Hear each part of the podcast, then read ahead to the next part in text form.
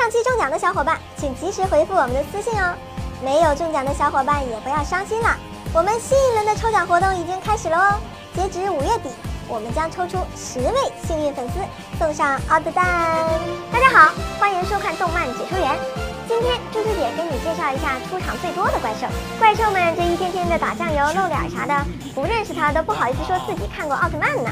第一个，宇宙恐龙杰顿。宇宙恐龙杰顿绝对是奥特曼系列中登场次数最多的怪兽形象。粗略统计，登场的剧集呢达到了十七个之多。由于杰顿的形象设定巨多，就单是其不同的个体形态就有二十多个，曾分别登场于奥特曼。超传说、艾克斯奥特曼等多部奥特曼系列作品中，跟他战斗过的奥特曼都将近一半之多呢。第二个，巴尔坦星人，巴尔坦星人同样是奥特曼系列中的常客怪兽，同样它的设定也是离奇的多呢，有十几种之多，多次登场于奥特曼、麦克斯奥特曼、帕瓦特奥特曼等多部奥特曼系列作品当中，跟不少奥特曼都有过战斗。第三个，古代怪兽哥莫拉。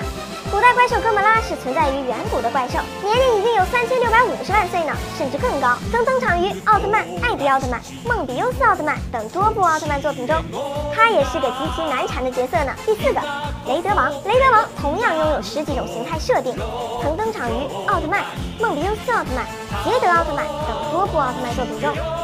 无论对方是谁，都会主动袭击对方，力量强大，但是头脑好像不太好使呢，不会进行思考啦。以上四只都混得这么熟了，奥特曼见到会不会都不愿意打了呢？好了，喜欢的朋友还是请多多点赞、留言、关注吧。